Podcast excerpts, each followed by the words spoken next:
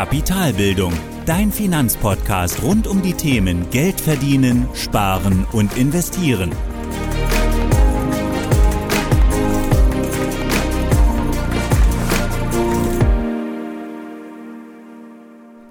Hallo und willkommen zur 14. Folge des Kapitalbildungspodcasts.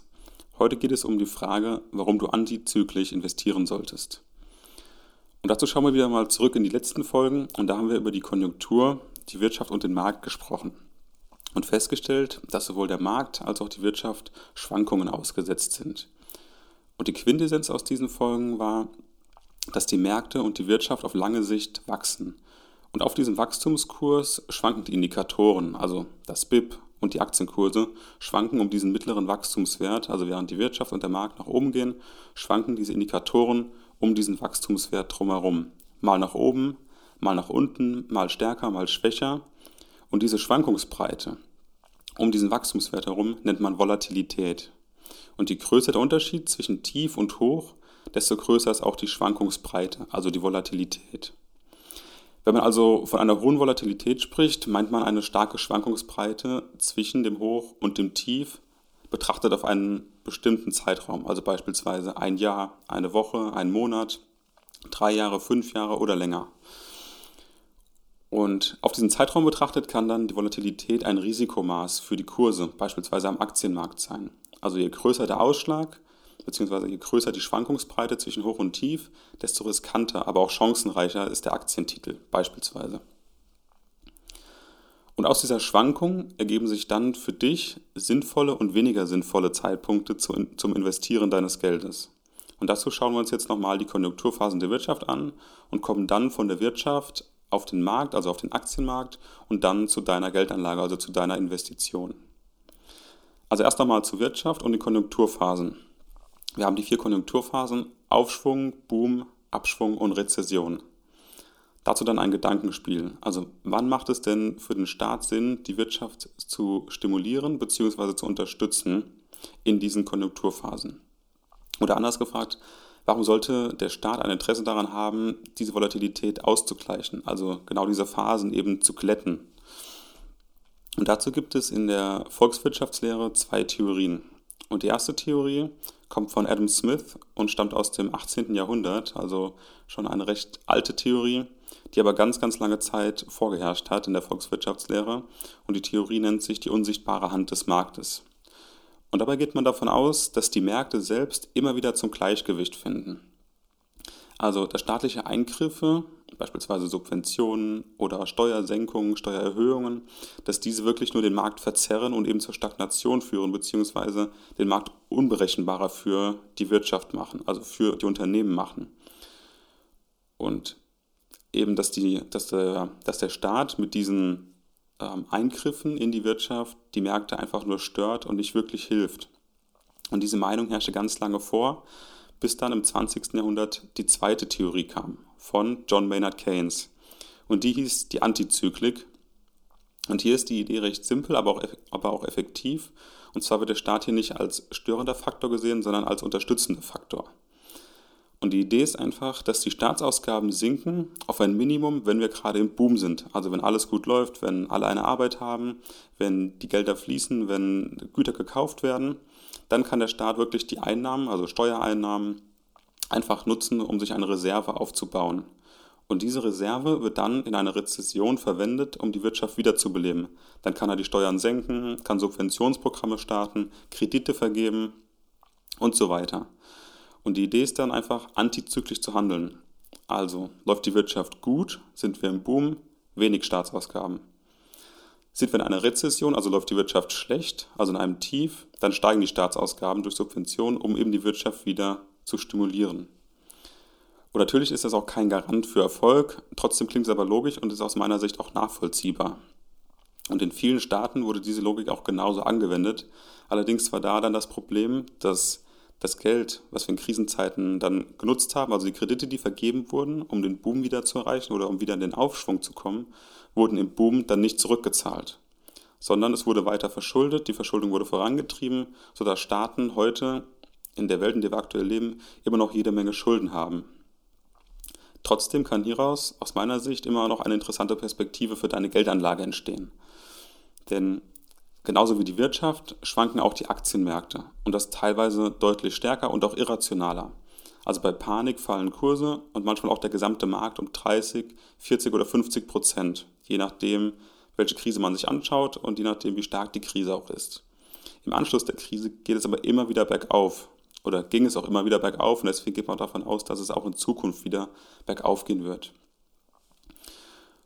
Und die Märkte und die Wirtschaft, wenn die sich erholt haben und damit auch die Aktienkurse, ist das meine Zuversicht, wenn ich die denn besitze, dass die Wirtschaft im Großen und Ganzen wieder wächst und dadurch eben auch die Aktienkurse wieder steigen.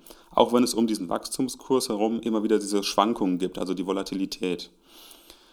Und wenn man daran glaubt, dann macht es einfach Sinn, in Krisenzeiten mehr Unternehmensanteile zu kaufen, also mehr Aktienteile, mehr Aktien zu kaufen beispielsweise, also antizyklisch zu handeln. Denn dann sind die Preise gefallen und ich bekomme für weniger Geld die gleichen Anteile oder für das gleiche Geld mehr Anteile. Hierzu ein Beispiel. Eine Aktie, also ein Unternehmensanteil, ist vor dem Crash, sagen wir, 100 Euro wert und dann bekomme ich für 1000 Euro 10 Anteile. Jetzt beginnt eine Panik und die Aktienkurse fallen um 50 Prozent. Und eben auch genau diese Aktie. Und wir befinden uns in der Krise. Angenommen, der Kurs dann der vorher genannten Aktie fällt dann, wie gesagt, ebenfalls um 50 Prozent. Dann liegt der Marktwert der Aktie, also eines Aktientitels, aktuell nur noch bei 50 Euro statt bei 100 Euro. Das heißt also auch, dass ich für meine 1000 Euro, die ich vorher hatte, nicht 10 Anteile bekomme, sondern 20 Anteile. Das heißt also, meine Beteiligung am Unternehmen ist relativ höher, aber nominal habe ich das gleiche Geld ausgegeben. Wenn die Wirtschaft sich dann wieder beruhigt und damit dann auch die Kurse wieder steigen nach einer bestimmten Zeit, steigen auch relativ mehr Anteile, die in meinem Besitz sind, in ihrem Wert. Das heißt, ich kann also kann diese sinkenden Aktienkurse einfach bewusst nutzen, um Aktientitel zu kaufen zu einem günstigeren Preis letztendlich. Und hierzu gibt es auch ein passendes Zitat von Warren Buffett, Sei ängstlich, wenn andere gierig sind und sei gierig, wenn andere ängstlich sind. Soll also heißen, herrscht Panik am Markt, also am Aktienmarkt jetzt in diesem Beispiel, befinden wir uns in einer Krise, dann sollten wir tendenziell mehr Aktien kaufen. Herrscht aber Euphorie und Gier am Markt und die Preise steigen ins Unermessliche, dann sollte man tendenziell weniger Aktien kaufen oder keine Aktien kaufen.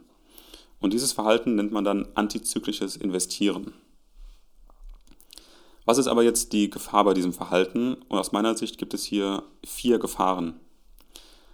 Um die Antizyklik perfekt zu leben, das ist jetzt die erste Gefahr, müsste man also wissen, wann wir in einem Hoch sind und wann wir in einem Tief sind. Also man müsste genau wissen, wann ist das Tief, wann geht es nicht mehr tiefer, wann lohnt es sich also wirklich mit meinem Geld zu investieren. Oder wann ist ein Hoch, wann lohnt es sich wirklich gerade nicht zu investieren.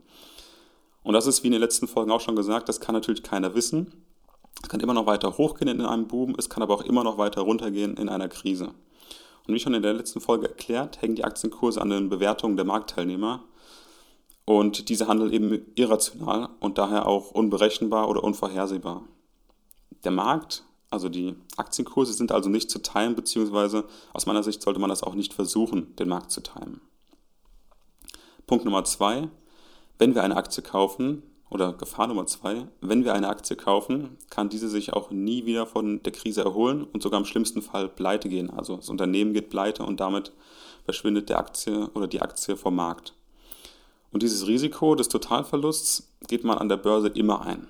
Also auch wenn der Markt, also alle anderen Aktien sich wiederholen, können einzelne Titel diese Krise einfach nicht überstehen. Kann also die Wahrscheinlichkeit ist vielleicht recht gering, je nach Unternehmen. Trotzdem ist es eine Möglichkeit. Die dritte Gefahr. In einer Krise habe ich auch andere Risiken außerhalb des Aktienmarktes.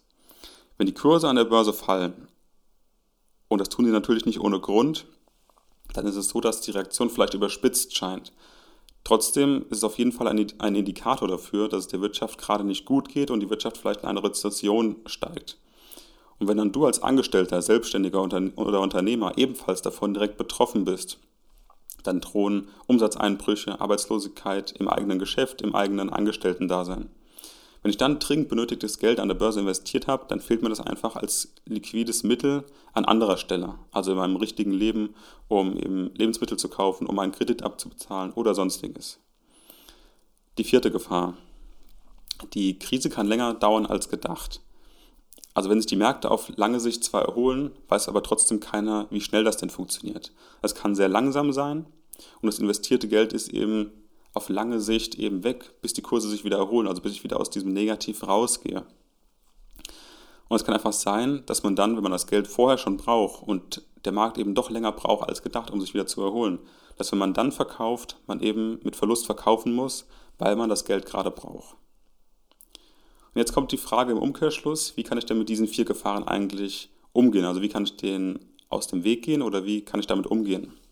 Und die erste Gefahr war, der Tiefpunkt ist nicht zu timen, also Market Timing. Und da, wie schon gesagt, ist, macht es aus meiner Sicht keinen Sinn, zu versuchen, den Markt zu timen. Denn mit Markt meine ich jetzt auch noch übrigens ähm, den Gesamt, die Gesamtheit aller Aktien weltweit und nicht den Fall einer einzelnen Aktie. Trotzdem zum Markttiming die Idee wäre dann, ich investiere nicht mein ganzes Geld, wenn die Kurse um 20% fallen, sondern ich investiere in Tranchen. Beispielsweise, wenn der Markt um 20% fällt, dann investiere ich meine erste Tranche. Fällt der Markt dann um weitere 15%, also dann insgesamt um 35%, investiere ich die zweite Tranche. Fällt der Markt dann weiter um weitere 15%, also sind wir dann insgesamt bei, 15%, bei 50%, dann investiere ich die dritte Tranche.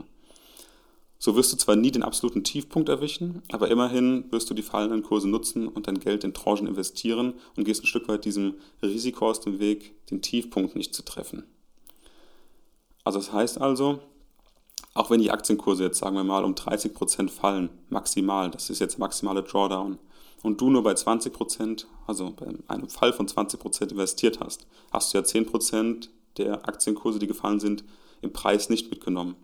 Trotzdem gehst du ja davon aus in Zukunft, dass die Kurse sich wieder fangen und auf lange Sicht, also jetzt mal größer zehn Jahre beispielsweise, den alten Wert, zu dem du investiert hast, wieder übersteigen. Das heißt, du hast also trotzdem aus dieser Krise oder aus den fallenden Kursen letztendlich was Positives mitgenommen. Auch wenn du vielleicht nicht das perfekte Timing hattest, was aus meiner Sicht nicht funktioniert, hast du trotzdem mit der ersten Tranche, die du investiert hast, was Positives oder auch Gewinn mitgenommen in die Zukunft. Die zweite Gefahr. Einzelne Aktien können sich möglicherweise nicht mehr erholen. Also wenn wir nicht zu 100% davon überzeugt sind, dass sich eine Aktie von der Krise erholt, dann kaufen wir sie auch nicht. Eine Aktie ist ja nur, eben auch nur dann günstig, wenn der Markt die Bewertung anders sieht, als du sie bewertest.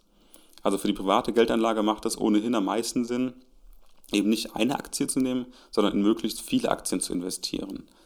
Heißt also, wenn, dann, wenn du jetzt beispielsweise einen Aktienkorb kaufst, da gibt es ähm, bestimmte Produkte, dann ist es so, dass wir dann eben nicht in eine Aktie investieren, sondern in einen großen Korb von Aktien mit über, über ähm, 1000 Aktien, die dort beinhaltet sind.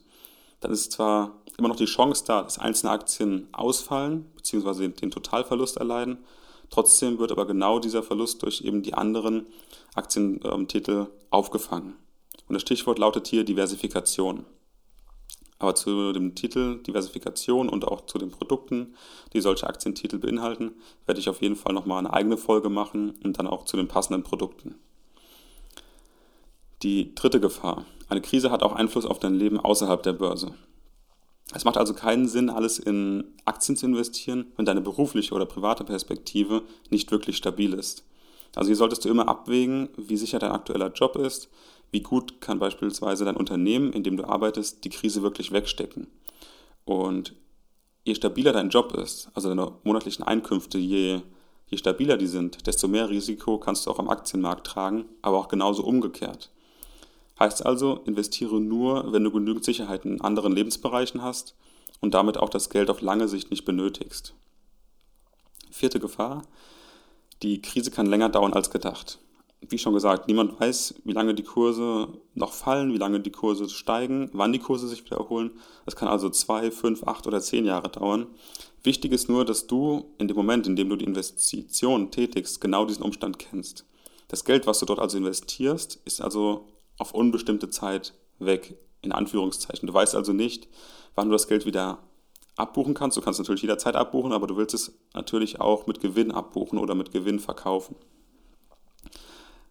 wie gesagt, klar, du kannst immer verkaufen, aber natürlich möchtest du eben auch keine Verluste erleiden. Deshalb sei dir dessen bewusst, dass dieses Geld einfach auf unbestimmte Zeit erstmal weg ist und du erstmal nicht daran kommst. Daher die Prämisse, investiere nur, wenn du das Geld, das du wirklich nicht benötigst und wenn du dieses Geld oder wenn du wirklich die nötige Geduld mitbringst, wenn du das auch wirklich verkraften kannst. Und hier reden wir von 10, besser 15 Jahren, Jahre, um eine Krise wieder auszugleichen oder um eine Krise durchzustehen. Und nach diesen vier Gefahren und wie man damit umgeht, möchte ich die heutige Podcast-Folge wieder für dich zusammenfassen. Also, auch wenn die Wirtschaft auf lange Sicht wächst, so schwankt sie doch auf ihrem Wachstumskurs. Also auch die Aktienkurse schwanken und diese Schwankung der Kurse nennt man Volatilität oder Schwankungsbreite. Und die Schwankungsbreite oder Volatilität ist die Differenz zwischen Hoch und Tief auf einen bestimmten Zeitraum betrachtet. Bei dieser Schwankung stellt sich die Frage, ob man dies als Anleger nutzen kann. Und hierzu haben wir uns erstmal die zwei Theorien aus der Volkswirtschaftslehre angeschaut. Die erste Theorie war die unsichtbare Hand des Marktes von Adam Smith. Also der Markt reguliert sich selbst und der Staat sollte möglichst wenig oder gar nicht eingreifen, um die Wirtschaft eben nicht zu stören. Die zweite Theorie von John Maynard Keynes heißt Antizyklik und hier ist die Idee, dass die Staatsausgaben steigen, wenn die Wirtschaft schwächelt und umgekehrt. Also dass der Staat oder die, äh, dass der Staat genau dann die Wirtschaft unterstützt, wenn sie in einer Krise ist und wenn sie in einem Boom ist, die Unterstützung eben zurückfährt, um sich eben einen Puffer aufzubauen für die nächste Krise. Und die Theorie der Antizyklik haben wir dann auf unsere private Geldanlage übertragen. Und da macht es tatsächlich Sinn, Aktien zu kaufen, wenn die Preise hierfür gefallen sind.